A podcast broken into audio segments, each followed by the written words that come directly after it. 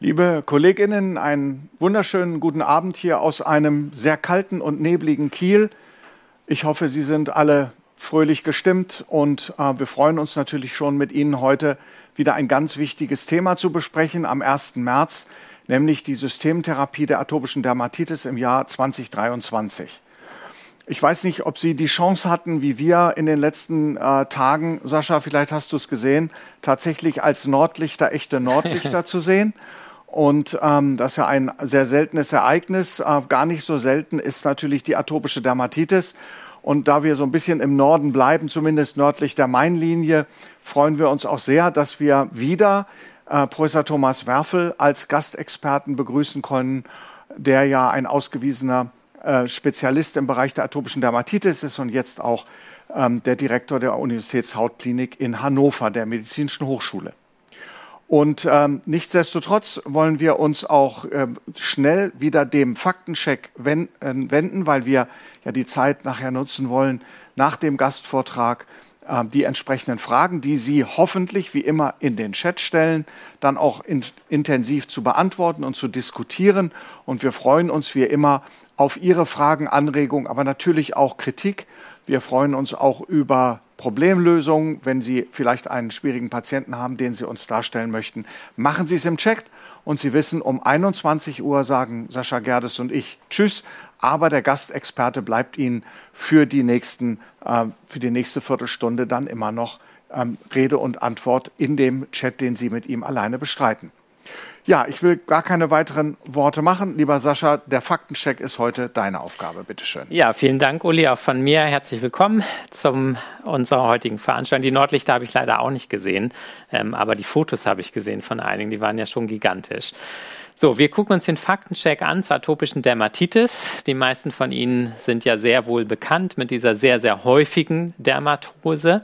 Und es ist tatsächlich so, dass sie ja nicht nur im Kindesalter sehr häufig ist, mit einer Prävalenz von ja fast 20 Prozent. Jedes fünfte Kind ist Atopiker in, aber auch bei den Erwachsenen ist die Erkrankung eben doch sehr häufig. Und ähm, Prävalenzzahlen, wenn man jetzt in den neuesten Arbeiten guckt, sind da auch bei drei bis fünf Prozent. Und damit haben wir eben äh, eine der wirklich häufigen chronisch entzündlichen Dermatosen ähm, ist eben die atopische Dermatitis. Und wir wissen auch, dass die topische Therapie hier eben nicht immer ausreichend ist. Und zum Glück entwickelt sich eben doch relativ viel an neuen Therapieoptionen, ähm, sodass wir jetzt eben auch mehrere Medikamente in der Zulassung zur Verfügung haben. Und deswegen ist es so toll, dass wir das heute wieder beleuchten können mit einem der Experten schlechthin in Deutschland für die Systemtherapie.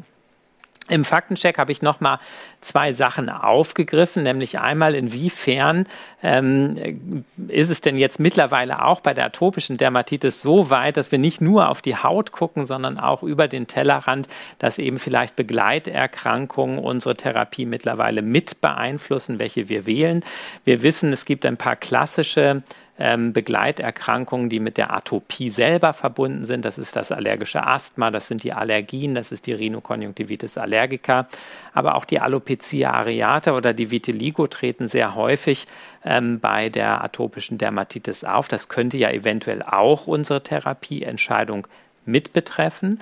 Aber es ist auch immer wieder in Diskussion, dass eben auch andere Begleiterkrankungen häufiger auftreten bei der atopischen Dermatitis, die wir vielleicht auch aus den Feldern der Psoriasis kennen. Aber hier ist es deutlich weniger ähm, stark ausgebildet, gerade kardiovaskuläre Erkrankungen. Sie sehen das hier in dieser Meta-Analyse, die äh, just in diesem Jahr publiziert worden ist, dass doch viele dieser Standardabweichungen eben die Nulllinie hier schneiden. Und insofern ist die Frage, beeinflusst das unsere Systemtherapien ähm, trotzdem, wenn wir über kardiovaskuläre Risikofaktoren eventuell reden.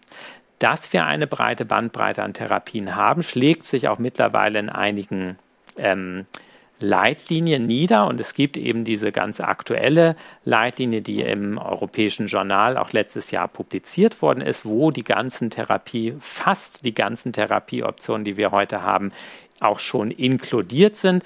Und äh, Sie sehen das hier in der obersten Zeile, auf die gleich Professor Werfel eingehen wird in seinem Vortrag. Ansonsten ist das ein bisschen das bekannte Stufenschema, was wir von früher her kennen, also unten die Basistherapie mit eben den Pflegeprodukten. Daran hat sich nichts geändert, dann aufbauen zur topischen Therapie und dann aber eben gipfelt in den vielen Neuerungen, die wir auch im letzten Jahr wieder dazu bekommen haben an Therapieoptionen. Und deswegen will ich Sie jetzt gar nicht zu lang mehr auf die Folter spannen und freue mich, dass wir einen der Autoren dieser Leitlinie eben gewinnen konnten, heute wieder bei uns zu sein und eben ein Update über ähm, die atopische Dermatitis im Jahr 2023 zu bringen. So, und jetzt muss ich einmal gucken, ob wir äh, Thomas Werfel wieder dabei haben können. Und jetzt höre ich gerade, er ist noch nicht wieder ja. gesehen worden. Doch, ich, ich höre ihn. Ich Hallo Thomas. Da. Ich sehe mich allerdings selbst auch nicht. Ist das Bild weg? Meine Kamera, hat die sich verabschiedet? Oder? Ja, ich höre gerade, deine Kamera scheint aus zu sein. Ja, dann ja. was sieht man mein, mein Dia, was ich aktiviert habe. Ist das, funktioniert das? Können wir die Präsentation sehen von Herrn Werfel? Wir gucken mal gerade in der Technik. Zumindest hören wir dich schon mal gut. Das ist äh, ja schon mal die halbe Miete. Ja, ich habe nach dem. Genau, Technik beim Technikcheck lief alles wunderbar. Ja, so, jetzt sehen wir zumindest deine. Nicht angefasst. Was ich machen kann, wäre die externe Kamera wieder absch abschalten, gucken, ob es dann geht. Ja. Soll ich das mal machen? Ja, versuch das mal. Zieh die mal raus. Die Technik nickt.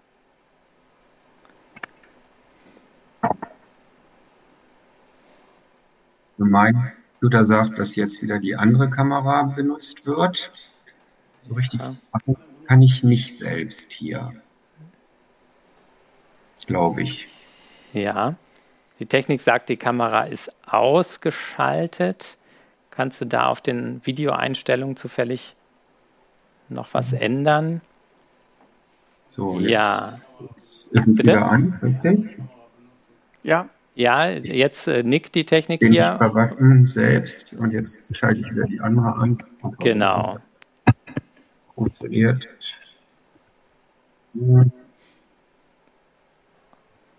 Sehr gut. Muss ich wieder da sein. Warum auch immer hat sich das von alleine ausgeschaltet. Ja, das war die Tagesschau. gut. Ja, wunderbar. Jetzt sehen wir dich. Perfekt. Wir freuen uns sehr, dich zu sehen, lieber Thomas. Jawohl, dann, danke schön. Guten Abend. Dann darfst du gleich in Medias Res gehen Jawohl, und äh, mit dem ersten Bild beginnen. Sie sehen das erste Bild, ja? Hoffe ich. Ja, ja wunderbar. Ja, also Systemtherapie der atopischen Dermatitis ist das Thema heute. Und äh, da hat sich viel getan. Das ist nochmal die gleiche Leitlinie, die Sascha Gerdes gerade gezeigt hat. Vielleicht mit dem Hinweis für Sie zu Hause, dass Sie äh, die auch aktualisiert immer wieder aufrufen können. Hier ganz unten ähm, habe ich den Link äh, hingeschrieben. Für die, die es nicht lesen können, Sie können es auch googeln, indem Sie einfach Guideline und EDF googeln und dann natürlich die atopische Dermatitis anklicken. Äh, dort wird dann unterjährig auch immer wieder, wenn sich was Neues tut, diese Leitlinie akti äh, aktualisiert. Das ist die sogenannte, das Prinzip der Living Guideline. Das gleiche machen wir jetzt auch mit der deutschen Leitlinie. Die wird aktualisiert, äh, ich hoffe, in der ersten Jahreshälfte ähm, erscheinen. Und dann hat die Deutsche Dermatologische Gesellschaft bereits zugestimmt, dass wir das auch im Deutschen als Living Guideline fortsetzen, weil relativ viel Dynamik im Feld ist und man einfach nicht genügend Zeit hat, immer zwei, drei Jahre zu warten, bis wieder ein Update da ist. Da kann man das immer anpassen. Hier äh, rot sozusagen umrandet das Thema heute, die Systemtherapeutika. Das sind jetzt doch einige. Die grünen, das sind die zugelassenen, die hellgrünen sind die Off-Label-Präparate, die ich gleich noch im äh, Detail etwas näher vorstellen werde. Und dieses Schema, was wir hier uns gerade angucken, ist für die Erwachsenen geschrieben. Das gleiche gibt es auch nochmal für die Kinder. Da sind es naturgemäß weniger Substanzen. Und hier muss ich darauf hinweisen, das ist eine europäische Leitlinie und ganz links, das ist ja alphabetisch hier sortiert bei den Systemtherapeutika, das Abrocitinib, das ist nur in äh, UK, also in Großbritannien zugelassen für Kinder ab zwölf und Jugendliche. Ähm, dank Brexit dürfen die ja ein anderes Zulassungsverfahren durchlaufen. Wir in der EU haben das Abrocitinib nur für die Erwachsenen. Aber die anderen Dargestellten gibt es tatsächlich in der Zulassung für Jugendliche äh, und für Kinder. Und hier noch mal etwas besser lesbar und vielleicht auch übersichtlicher. Ähm, das Spektrum der Systemtherapeutika, das wir heute zur Verfügung haben, schon sehr lange natürlich das Cyclosporin, das aber nur als Intervalltherapie offiziell zugelassen ist. Das heißt, nach maximal einem Jahr ist eigentlich Schluss. Wenn man das länger macht, ist man off-label. Und die Zulassung äh, bezieht sich auf die Altersgruppe ab dem 16. Lebensjahr. Dann die neueren Medikamente samt und sonders alle zugelassen als Langzeittherapie, also kein Limit nach hinten hin. Ähm, und da haben wir das Dupilumab, das derzeit ab sechsten Lebensjahr zugelassen ist, Tralokinumab ab 12, Baricitinib ab 18, Upadacitinib ab 12 und Abrucitinib, wie bereits gesagt, ab 18. Das sind die zugelassenen Medikamente. Dann gibt's die Off-Label verwendeten, die aber immer mehr an Bedeutung verlieren. Ist ja völlig klar, je mehr zugelassene wir haben, desto weniger müssen wir zurückgreifen auf Off-Label-Medikamente wie Methotrexat, Azathioprin oder Mycophenolate Mofetil. Und ich muss es doch immer wieder bringen, keine Indikation für längere Therapien, und die sind hier definiert in den Leitlinien länger als drei Wochen Behandlungszeiten, haben die systemischen Glucocorticosteroide. Das macht mich immer wieder traurig, wenn ich äh, tatsächlich immer noch Patienten hier sehe, die über einen langen Zeitraum, über Jahre mit systemischen Steroiden behandelt äh, werden oder wurden, äh, einzig aufgrund der Indikation atopische Dermatitis. Das ist nicht leitliniengerecht.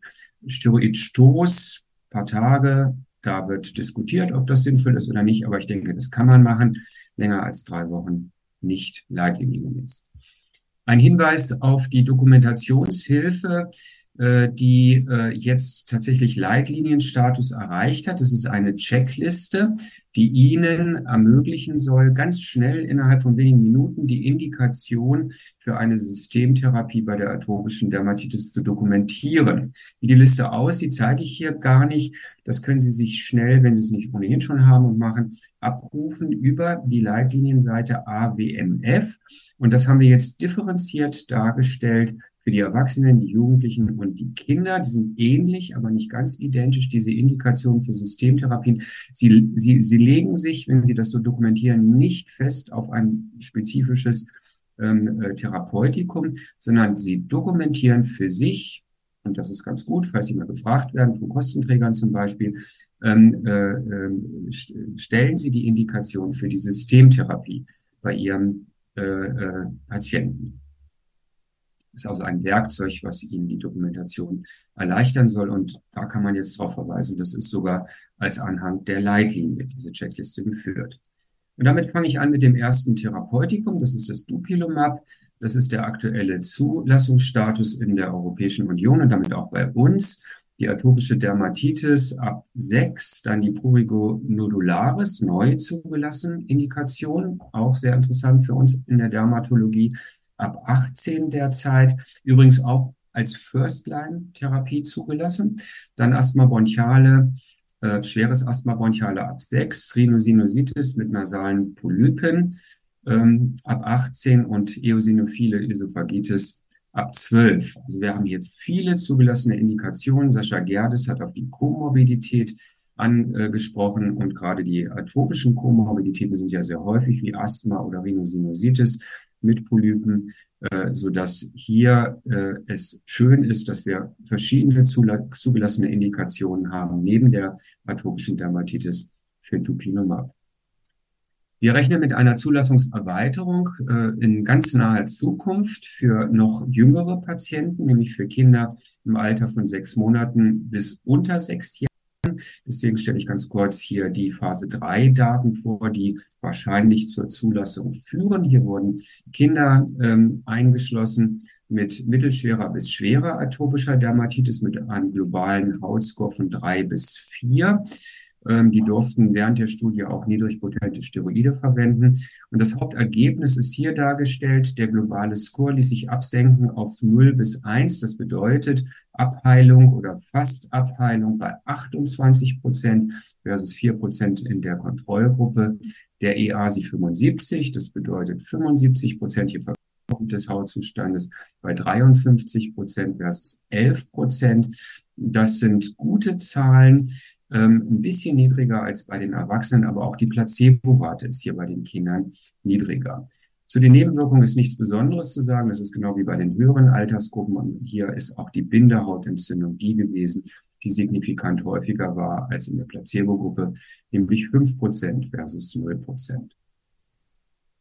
Was gibt's sonst noch Neues zum Dupilumab? Also ich gehe nur auf neue Aspekte ein, denn das Medikament kennen Sie alle. Wir haben es seit 2017 in der Zulassung hier im letzten Jahr publiziert die Real-Life-Daten, wie man so schön sagt, aus unserem deutschen Neurodermitis-Register, in dem wir jetzt einmal eine genügend hohe Fallzahl von behandelten Patienten hatten, die wir vergleichen konnten zu Patienten, die mit Zyklosporin behandelt wurden und gucken konnten, wie lange bleiben diese Patienten wirklich auf der Therapie.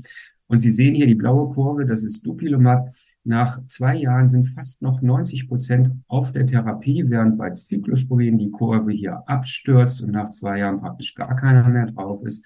Ich hatte ja eingangs gesagt, das Medikament ist sowieso auch eigentlich nicht als Dauertherapie zugelassen. Und man muss natürlich sagen, während der Beobachtungszeit wurde Dupilumab immer mehr und mehr publik in den Köpfen, dass der eine oder andere Patient auch umgestiegen sein wird von Cyclosporin auf Dupilumab aber Drug Survival hervorragend, kann man sagen, für das Dupilumab. Was hier nicht dargestellt ist, man konnte natürlich auch direkt oder wir konnten direkt die Wirksamkeit auch nochmal im wirklichen Leben vergleichen, konnten sehen, dass das Ansprechen der Hautscores vergleichbar schnell und gut war bei beiden Medikamenten. Nur der Juckreiz. Der Juckreiz war viel schneller und deutlicher reduziert unter Dupilumab als unter Cyclosporin.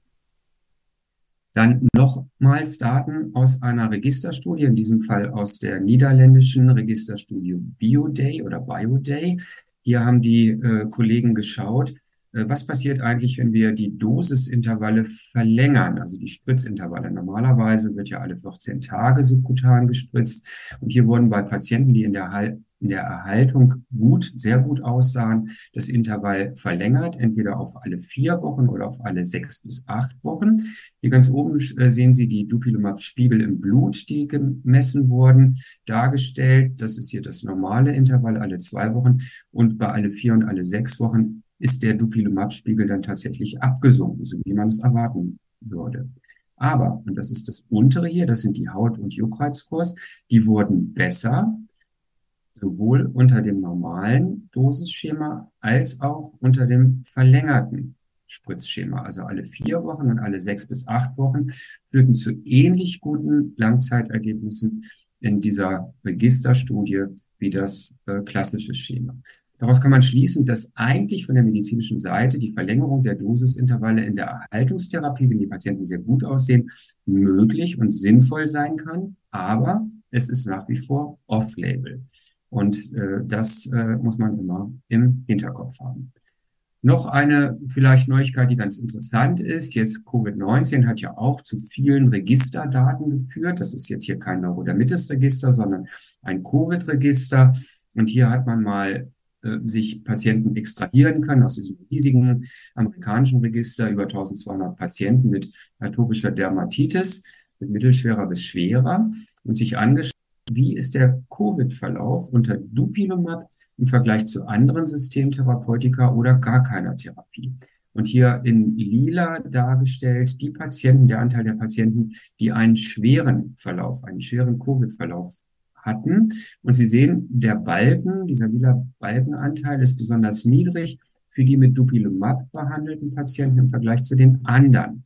Das bedeutet, Dupilumab führte seltener zu schweren Verläufen, schützt also vielleicht vor schweren Verläufen. Und das könnte daran liegen, dass die, äh, äh die, die, die ähm, äh, Interferenz mit dem TH2-Entzündungsschenkel dazu führt, dass die Virusabwehr relativ gesehen gestärkt wird. Das Gleiche war schon aus den klinischen Zulassungsstudien für schwere Herpesinfektionen gesehen worden. Das Eczema pedicatum ist ja unter Dupilumab signifikant seltener als ähm, in den Placebo-Gruppen gewesen in diesen kontrollierten Zulassungsstudien. Zu den Nebenwirkungen von Dupilumab gibt es eigentlich nichts Neues. Die okulären Symptome, also Konjunktivitis, Blepharitis, ähm, sind äh, relativ häufig, meistens milde. Das ist äh, eine, eine Nebenwirkung, aber es ist eigentlich die einzige, die signifikant häufiger ist als in placebo behandelten Gruppen in den Zulassungsstudien.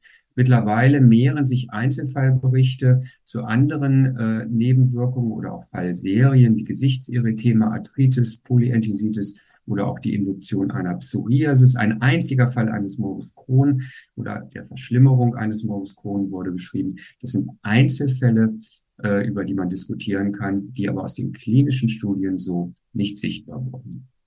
Und damit komme ich zum zweiten, zum Tralokinumab, der ähm, spezifisch das Interleukin 13 inhibiert. Die Zulassung derzeit für Jugendliche ab 12 und Erwachsene äh, auch als First-Line-Therapie. Ähm, auch hier, genau wie beim Dupilumab, eine Loading-Dose, die doppelt so hoch ist wie die, die man dann später alle zwei Wochen injiziert. Und anders als beim Dupilumab ist hier ausdrücklich in der Zulassung ähm, zugelassen die Verlängerung der ähm, Intervalle auf alle vier Wochen bei Therapieerfolg. Das liegt dann im Ermessen des Verschreibers, da sind sie in-Label.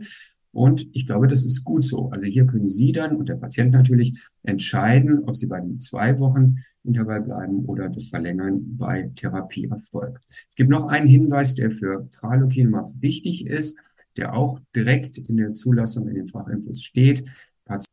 Responder können von einer über 16 Wochen fortgeführten Behandlung alle zwei Wochen weiter profitieren. Also Tralokinumab ist für viele Patienten eher ein Langsam-Starter, wird dann über die, über die Zeit immer besser.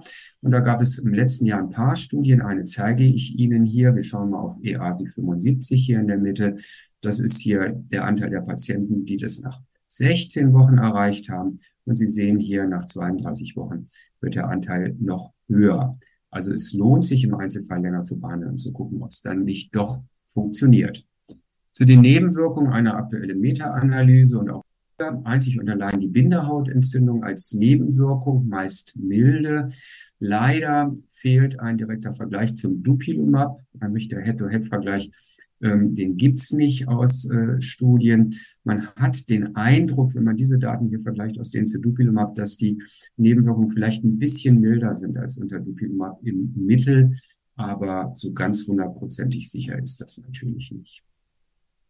Und damit komme ich zur Gruppe der oralen JAK-Inhibitoren, die äh, ja auch zugelassen sind für die Systemtherapie der atopischen Dermatitis. Ähm, das hier ist so eine Art Steckbrief, ein, ein rascher therapeutischer Effekt. Das ist ein, ein, ein gemeinsames Merkmal aller JAK-Inhibitoren. Sehr schnelle Reduktion des Juckreizes, innerhalb von Tagen signifikante äh, Besserung im Vergleich zu placebo-behandelten äh, Patienten in den Zulassungsstudien, relativ rasche Verbesserung auch der Hautscores. Ähm, das ist sicherlich ein Riesenvorteil der JAK-Inhibitoren gegenüber den Antikörpern, die etwas langsamer sind. Ähm, dann bei den Komorbiditäten sind es andere, die man hier mit behandeln kann. Das ist zum einen die Alopecia areata, für die das Baricitinib ja zugelassen ist seit letztem Jahr. Auch die Vitiligo scheint anzusprechen. Ähm, und dann haben wir die rheumatologischen Indikationen ähm, für das Baricitinib und Upadacitinib offiziell zugelassen und die Colitis ulcerosa, die jetzt auch für das Upadacitinib eine zugelassene Indikation darstellt.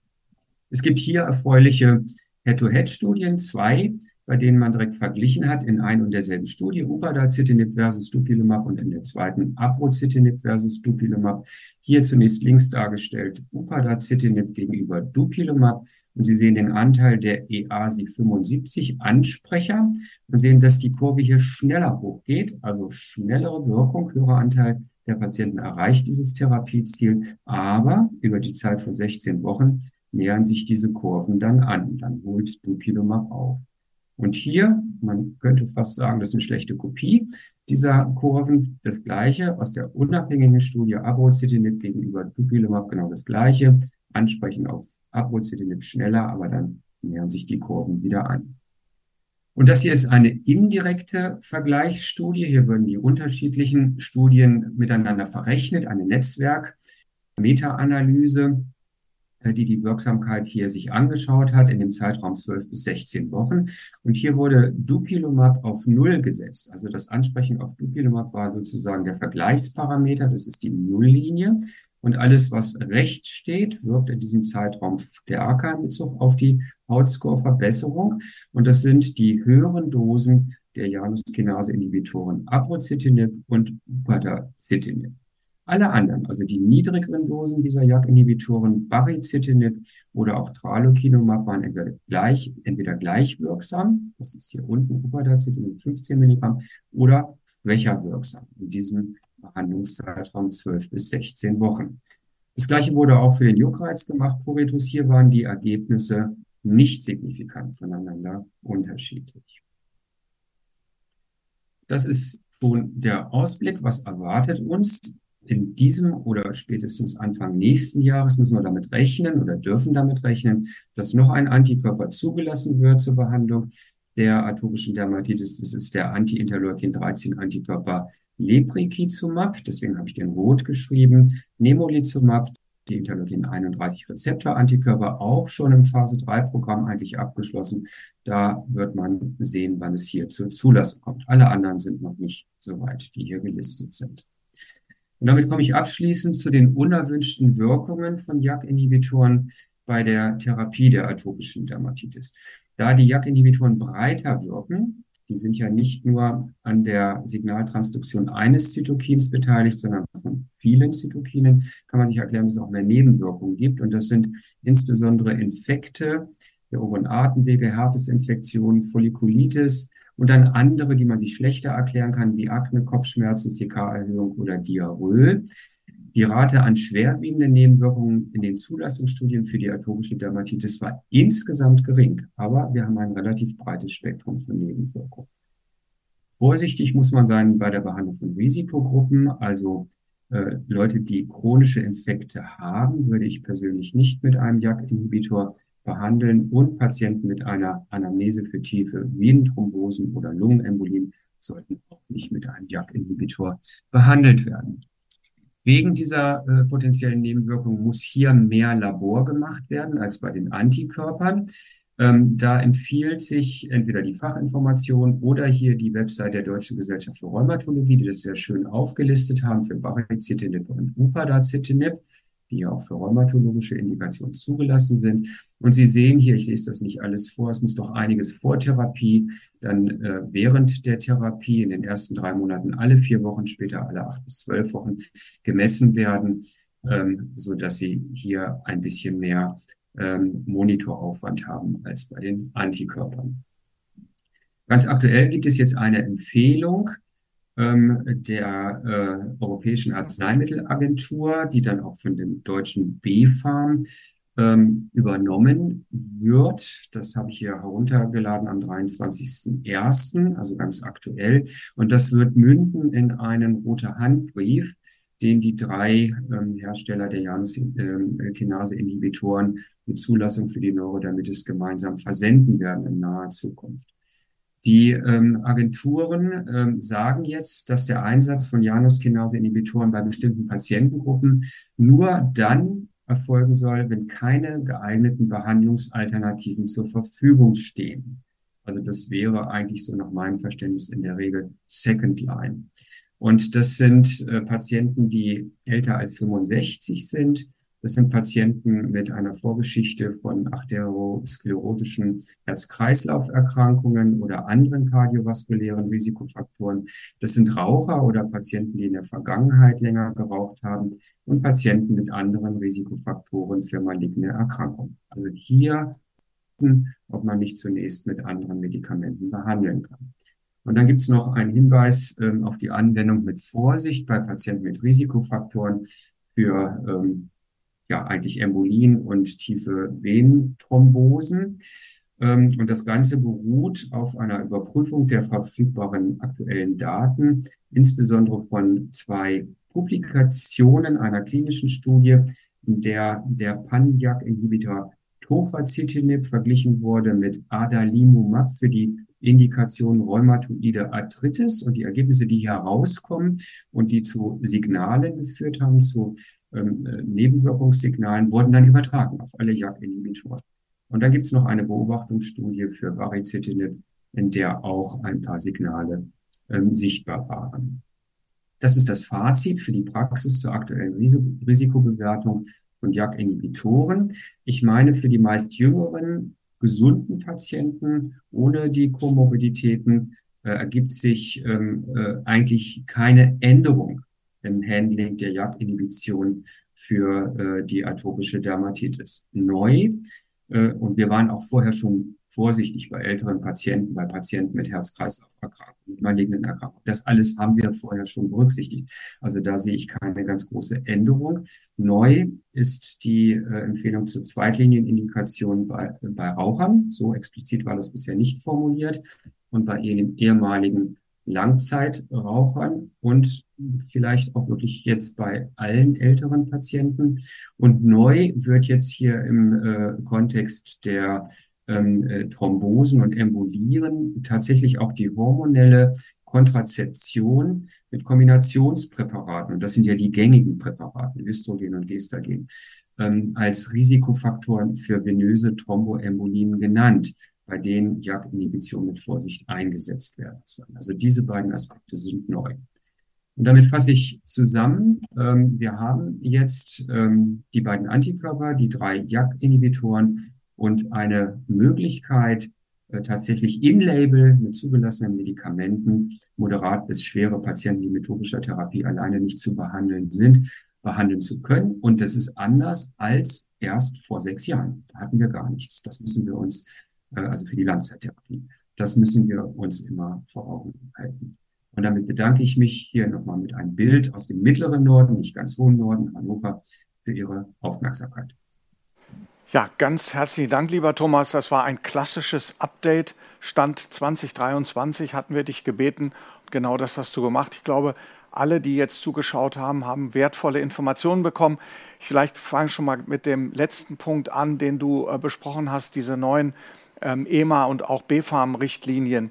Ich habe mir mal notiert, ähm, obwohl du gesagt hast, das Profil ist für jüngere Personen vielleicht gar nicht so entscheidend. Aber wenn ich sehe, jugendliche Raucher, vielleicht jugendliche RaucherInnen, die auch noch die Pille nehmen, ähm, was ist deiner Meinung nach denn mit diesem Personenkreis? Ist das eine relative Kontraindikation? Ist es eine echte Kontraindikation für den Einsatz von Januskinase-Inhibitoren bei AD? Ist keine Kontraindikation, sondern das äh, ist jetzt, wenn man den Text liest, ähm, also bei den Rauchern so zu verstehen, dass man tatsächlich, wenn man äh, rauchende Patienten hat, egal in welchem Alter, wir prüfen müssen, ob wir nicht eine andere Therapie vorher einsetzen können. Wenn wir das können, dann sollten wir das tun. So ist das formuliert bei den Rauchern. Es gibt leider kein keine, äh, bislang jedenfalls, es mag sich noch ändern, bislang keine Hilfe, was die Intensität, also die Menge des Rauchens angeht. Ja, also hier wird einfach nur von Rauchern gesprochen. Also jugendliche Raucher, da würde ich erstmal gucken, ob ich tatsächlich ähm, da, da habe ich bisher bei Patienten, die wenig geraucht haben, tatsächlich auch primär an den JAK-Inhibitor noch gedacht. Der ist ja gerade besonders als orale, schnell wirksame Therapie auch für die Jugendlichen gut geeignet. Aber da würde ich jetzt doch überlegen, zunächst ein Antikörper zu nehmen. Bei also der das ist ein bisschen anders. Da ist es äh, äh, nicht so, dass das so formuliert ist wie Zweitlinienindikation, sondern äh, da sind diese Therapeutika mit Vorsicht eins anzuwenden, was immer das bedeutet. Ähm, aber im Endeffekt äh, wird es dazu führen, und da werden wir jetzt nochmal intern viel diskutieren, ähm, äh, und solche Diskussionen gibt es ja bereits, dass wir bei jüngeren Patienten, die ähm, mit Kombinationspräparaten verhüten, diesen vielleicht raten werden, zum Frauenarzt zu gehen und zu diskutieren, ob sie nicht ein Monopräparat, also die sogenannte Minipille einsetzen, die das äh, Thromboserisiko definitiv nicht erhöht, ähm, leider ein bisschen schlechter verträglich ist, aber ansonsten natürlich auch gut funktioniert ähm, äh, als Alternative, wenn wir mit JAK-Inhibitoren arbeiten wollen. Also wenn ich das richtig verstehe, ist doch ein gewisser Umbruch jetzt in der Therapieentscheidung. Du hattest das Wort Second Line genannt, was ja ein offizieller Begriff ist, aber dass ja, man in dieser Personengruppe, nein, schon klar, diese Personengruppe dann mhm. schon eher erst mit den Antikörpern behandeln würde als mit den Januskinase-Inhibitoren. Und die Diskussion, hast du auch gesagt, ist praktisch, ähm, wird gerade geführt. Ähm, wir brauchen ein, einige schnelle Antworten von dir, lieber Thomas, weil viele Fragen jetzt schon im Chat aufgetaucht sind. Eine Frage zum Beispiel zum äh, Monitoring wird hier äh, gefragt. ähm, wäre eine äh, HIV-Serologie vor Beginn von Janus-Kinase-Inhibitoren auch sinnvoll? Äh, bei, bei Hinweisen auf äh, Risikogruppen ja, aber nicht standardmäßig. Das ist eine schnelle Antwort auf diese Frage gewesen. Ich habe auch noch eine Frage, die sich bezogen hat auf deine Grafik. Äh, wie verhalten sich ähm, die PatientInnen, die in der Covid-Pandemie ähm, ausreichend behandelt worden waren mit äh, Dupilumab und Konstanze Kemp gefragt, wurde erfasst, ob die Patienten mit Dupilumab und Covid-Infektion gegen Covid geimpft waren. Mhm. Nein, also das ist ein heterogenes Register gewesen. Da wurde einfach nur auf Covid-Verlauf geguckt und Dupi oder andere Behandlung. Ähm, ich hätte sonst noch eine Frage hier, die ich mir notiert habe in Bezug auf die ähm, Augennebenwirkungen ähm, äh, bei den Antikörpern Tralokinumab und Dupilumab. Und du, Sascha Gerdes hatte ja eine, in seiner Tabelle gezeigt, dass diese trockenen Augen, diese trockene Augenerkrankung auch gehäuft bei Menschen mit atopischer Dermatitis auftritt. Und ähm, bei den Augenärzten habe ich gelernt, wird das jetzt als Ocular Surface Disorder klassifiziert, also eine Augenoberflächenerkrankung. Gibt es dort die, einen, einen Zusammenhang mit dieser Neigung zu trockenen Augen und der Wahrscheinlichkeit unter Dupi und Tralo so eine Konjunktivitis zu bekommen? Also äh, für die trockenen Augen kann ich das so aus äh, auf dem Boden von Studiendaten nicht beantworten. Das, was geschaut wurde, ist, ähm, wenn Patienten Augenprobleme ähm, jeglicher Art hatten, also Konjunktivitis, Blepharitis, vielleicht auch trockene Augen, das weiß ich jetzt nicht aus dem Kopf, dann ist das Risiko, dass sich das äh, verschlechtern könnte unter Dupi erhöht. Aber es ist keine Kontraindikation. Also ich selbst habe, wir behandeln viele Patienten systemisch und wir haben viele Dupi-Patienten und wir haben Patienten mit Augen, mit Konjunktivitiden, die vorher bestanden oder Blepharitiden, die äh, nicht schlimmer wurden. Also ich, ich, ich würde es in zwei probieren. Ne? Man, wir haben keine richtige Prädiktion. Okay, gut. Also kein Prädiktor im Prinzip dafür, ob jemand unter Dupi oder Tralo so eine Konjunktivitis bekommt. Ich habe eine Frage von Stefanie Gutzus und das ist eine ganz praktische Frage aus dem Alltag. Ich hatte diese Woche einen Patienten, der Upadacitinib während seiner Covid-Infektion pausierte und jetzt nach Wiederbeginn nicht innerhalb von drei Wochen erneut darauf anspricht. Wie ist deine Empfehlung? Weiter abwarten oder Therapieumstellung? Äh, also drei Wochen, das ist klar, man würde erwarten, dass, dass da was passiert, aber das ist noch ein bisschen kurz. Also ich, ich, ich würde grundsätzlich bei den Systemtherapien, äh, bei der Dermatitis, wie übrigens auch ist nicht mein Thema, auch bei der Psoriasis, immer für ein bisschen Geduld werben. Drei Wochen ist noch zu kurz. Also ich würde dem nochmal drei Wochen geben. Und wenn sich da nichts tut, dann an andere Stellen denken. Aus der Psoriasis-Therapie ja, aus der Psoriasis. Ja, ich auch nochmal zurückfragen, welche Dosis UPA, das, das geht jetzt mhm. wahrscheinlich schlecht, ob es die hohe ja, ist. Vielleicht können wir ja äh, weiter an Frau Gutzus fragen, welche Dosis UPA haben Sie gegeben? Waren das die 15 oder die 30 Milligramm? Vielleicht schreiben Sie das noch in den Chat, dann können wir die Frage nochmal wieder aufgreifen. Und ähm, jetzt noch eine Frage ähm, hinsichtlich äh, unerwünschter Arzneimittelwirkungen. Und eine Herr oder Frau Hoffmann fragt, ich hatte der letzte eine Dupi-Patientin, die unter Therapie eine Alopecia areata entwickelt hat. Ähm, gibt es diesbezüglich Daten? Ist total chaotisch bei dem Dupilumab. Es gibt tatsächlich äh, Kasuistiken zur Alopecia, zur Induktion einer Alopecia areata. Und es gibt äh, mindestens genauso viele Paper, bei denen die Alopecia areata besser wurde. Also ich, äh, für mich ist das im Augenblick im Bereich der, der des, des Zufalls angesiedelt beim Dupilumab. Ja, also ich glaube, Sie müssen sich keine Sorgen machen, dass da etwas falsch gelaufen ist und Dupi das induziert hat. Die Patientin, die. Ariata ist ja sehr häufig bei Neurodermitis und irgendwann geht es halt los. Ne? Zu der Vorfrage, das waren 30 Milligramm Upadacitinib. Okay. okay und ähm, müsste man vielleicht noch ein bisschen abwarten und dann gegebenenfalls umstellen. Ne? Ja, ja, wäre meine Empfehlung. Ja.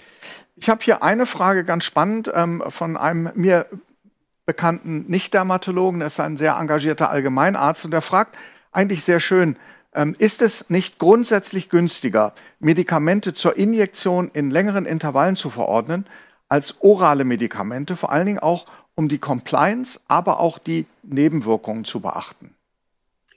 Ähm, ja, also bei der Compliance äh, haben Sie natürlich recht, äh, also da hat der Fragende natürlich recht. Das ist allgemein so, dass es bei den Injektionstherapien äh, eine, von einer besseren Compliance auszugehen ist als bei der oralen Therapie. Da wird auch mal eine Tablette vergessen. Ähm, bei den Nebenwirkungen kann man das nicht so pauschal sagen. Das hängt natürlich vom, vom, vom Medikament selbst ab. Ähm, der Vorteil äh, der, der oralen JAK-Inhibition ist auf der anderen Seite die gute Steuerung, Steuerbarkeit. Also sie sind schnell wieder draußen, wenn es Probleme gibt. Wenn sie es weglassen, ist das nach zwei, drei Tagen weg. Ähm, und sie können mit der Dosis spielen. Also alle äh, äh, JAK-Inhibitoren Toren sind ja zugelassen in zwei verschiedenen Dosen und man kann je nach Hautzustand dann äh, hoch oder auch wieder runter titrieren. Das sind und das auch relativ schnell. Ne? Das sind Vorteile bei der oralen Therapie. Aber ansonsten gebe ich Ihnen recht, Compliance, wenn Sie da sich Sorgen machen, sind Sie bei der Injektion in der Regel besser dran. Vielleicht darf ich da gerade mal einhaken, auch ganz praktisch als Frage, weil du die verschiedenen Dosen der JAK-Inhibitoren angesprochen hast. Fängst du immer mit der höheren Dosis an und gehst dann runter? Oder äh, nach was für Kriterien entscheidest du da, ja, äh, wie du das, anfängst? Das haben wir bisher tatsächlich so gemacht, äh, aber auch hier gibt es jetzt die Empfehlung, das habe ich jetzt nicht im Talk noch gebracht, mit der möglichst niedrigen Dosis zu behandeln. Also das müssen wir tatsächlich jetzt vielleicht auch umstellen. Bei den ganz schwer Betroffenen würde ich mit 30 immer anfangen. Bei den Moderaten äh, dann vielleicht doch eher, also beim Padacitin 30 und beim Abo äh, mit 200 Milligramm und beim Baricitinib mit 4 Milligramm. Aber bei den moderat Betroffenen vielleicht doch mit den niedrigeren Dosen. Mhm.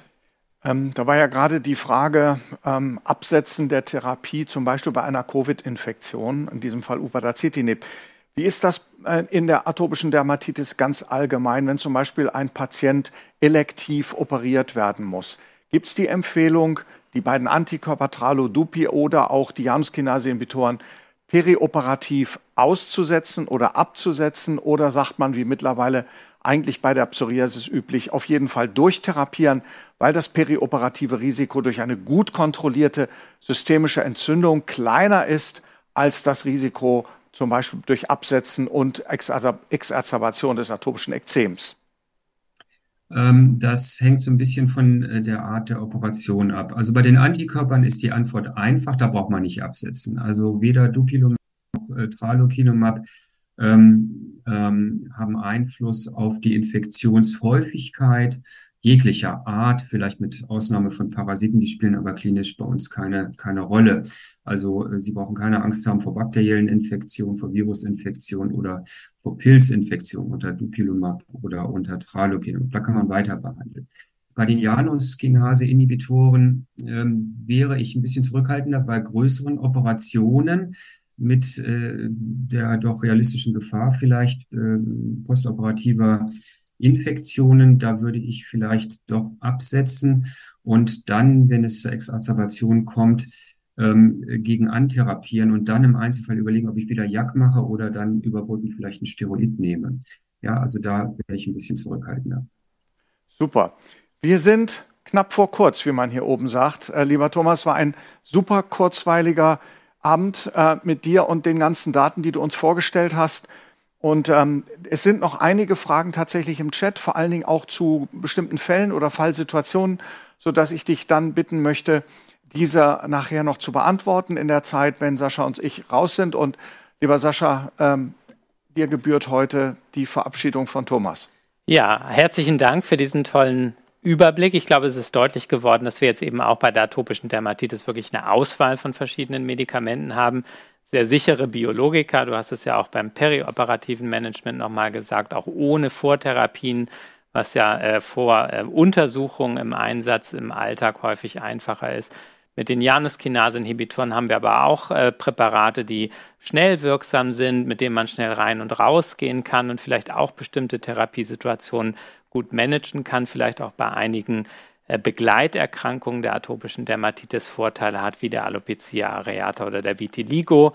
Insofern ist es auf jeden Fall toll, dass wir dieses Portfolio haben und eine Living Guideline, wie du so schön uns auch äh, berichtet hast, wo wir eben immer wieder reingucken können, wenn weitere Neuerungen kommen. Also herzlichen Dank und äh, nutzen Sie den Chat noch für die virtuelle Speakers Corner in den nächsten 15 Minuten. Und jetzt wollen wir Sie äh, nicht äh, weglassen, ohne auf unsere nächste Veranstaltung hinzuweisen. Wir sehen uns wieder am ersten Mittwoch im April. Das ist der 5. April und Professor Dissemon aus Essen wird dabei sein und uns über das Pyoderma gangrenosum und das interdisziplinäre Management aufklären. Insofern auch ein spannendes Thema, was man nicht immer hört. Und ich glaube, mit Herrn Dissemont haben wir hier wirklich auch einen super Experten, der uns da mit Rat und Tat zur Seite steht. Und insofern bleibt uns nichts anderes zu sagen als vielen Dank fürs Wiedereinschalten und wir sehen uns beim nächsten Mal hoffentlich wieder und wir sagen in Kiel und Tschüss. Und Tschüss.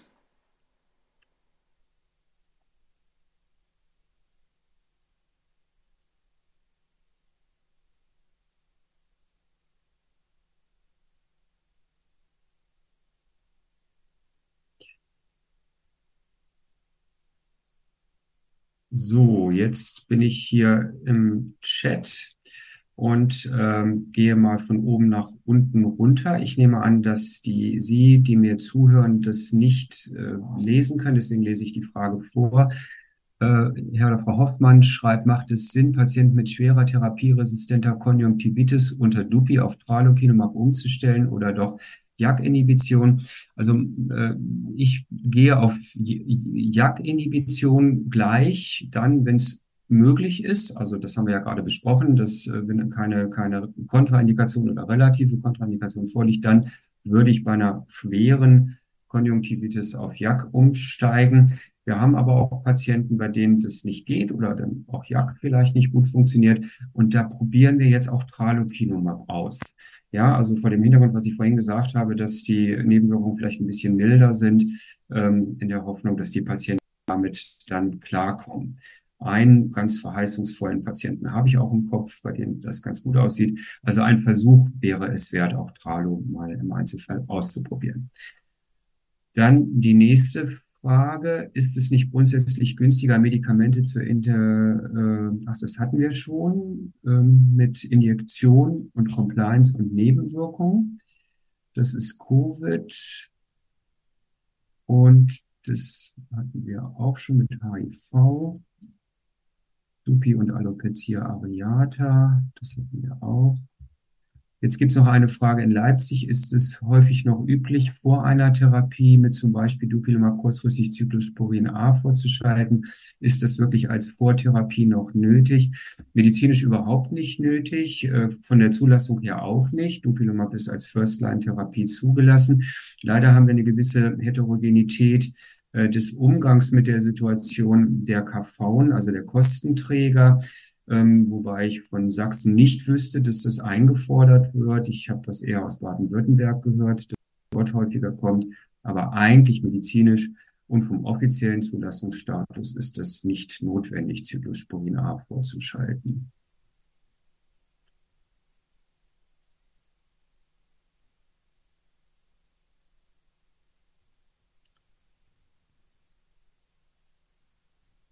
So, dann haben wir jetzt noch was würde für eine Therapie mit Tralokinumab sprechen anstatt für Dupilumab, abgesehen von der Augenproblematik? Also Tralokinumab ähm, ist für mich ein Antikörper, den wir einsetzen bei den nicht ganz schweren Formen der atopischen Dermatitis, also eher moderat bis schwer, aber nicht schwer schwer. Äh, und ähm, so mit der vielleicht Aussicht, dass man dann äh, Fakt, dass man die Dosisintervalle verlängern kann, nutzen kann, was natürlich äh, für den Patienten angenehmer ist und am Ende auch ähm, kostengünstiger ist. Also das ist ähm, so der Haupt, ähm, der Hauptpunkt bei dem Tralokinumab. Verträglichkeit sehr gut, wie bei Dupilumab ansonsten. Und ähm, man braucht aber, wie gesagt, manchmal etwas Geduld, weil der Wirkungseintritt etwas langsamer ist. Dann ab welchen Lipidwerten sollte man JAKs absetzen beziehungsweise Statine einleiten. Feste Grenzwerte, wie gefragt, gibt's nicht. Man würde da sich orientieren an den Vorgaben der ähm, Standards der, ähm, der Hyperlipidemie und wir verweisen da die Patienten an die Hausärzte oder Internisten. Man kann dann natürlich Statine kombinieren mit JAK-Inhibitoren. Also wenn die Blutfette dann wieder äh, im Rahmen sind, kann man die Therapie ähm, fortsetzen.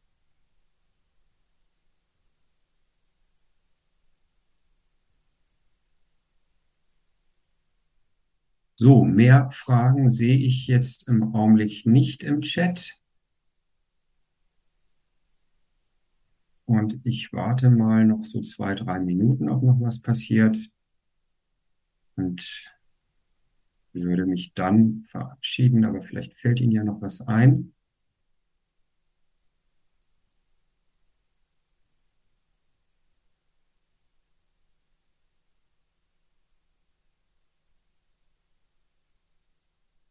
Jetzt kommt noch eine Frage zum Baricitinib, zum Olumiant bei Alopecia areata. Wieso ist das zugelassen? Die Kosten werden aber nicht übernommen. Ja, das ist eine ganz verrückte äh, Situation, ähm, die wir alle überhaupt nicht gut finden. Also auch jetzt aus Sicht der Fachgesellschaft, äh, also der Deutschen Dermatologischen Gesellschaft und sicherlich auch des BVDD. Ähm, die äh, Haarerkrankungen sind vom gemeinsamen Bundesausschuss, vom GBA, definiert worden als Lifestyle-Erkrankung. Und die unterscheiden nicht von den echten Erkrankungen wie Alopecia areata. Das ist nicht Lifestyle, da sind wir uns völlig einig. Das ist eine Autoimmunerkrankung, eine echte Erkrankung, wird aber behandelt wie Lifestyle. Und Lifestyle, ähm, äh, da dürfen die Kassen die Kosten nicht übernehmen. Das ist der Status quo. Es ist ein bisschen Bewegung hineingekommen. Es gab Schreiben von verschiedenen Seiten, auch von den Fachgesellschaften, auch von uns. Ich habe mich auch mitbeteiligt. Und es wird demnächst eine Anhörung geben beim gemeinsamen Bundesausschuss, in der äh, genau dieses diskutiert werden wird und die Möglichkeiten ausgelotet werden, diese, wenn Sie so wollen, gesetzliche Vorgabe zu revidieren. Denn wir haben ja ein Medikament mit einer offiziellen Zulassung, aber die Indikation ist nicht erstattungsfähig. Eine ganz verrückte und ungünstige Situation natürlich für alle Beteiligten, insbesondere für die Patienten.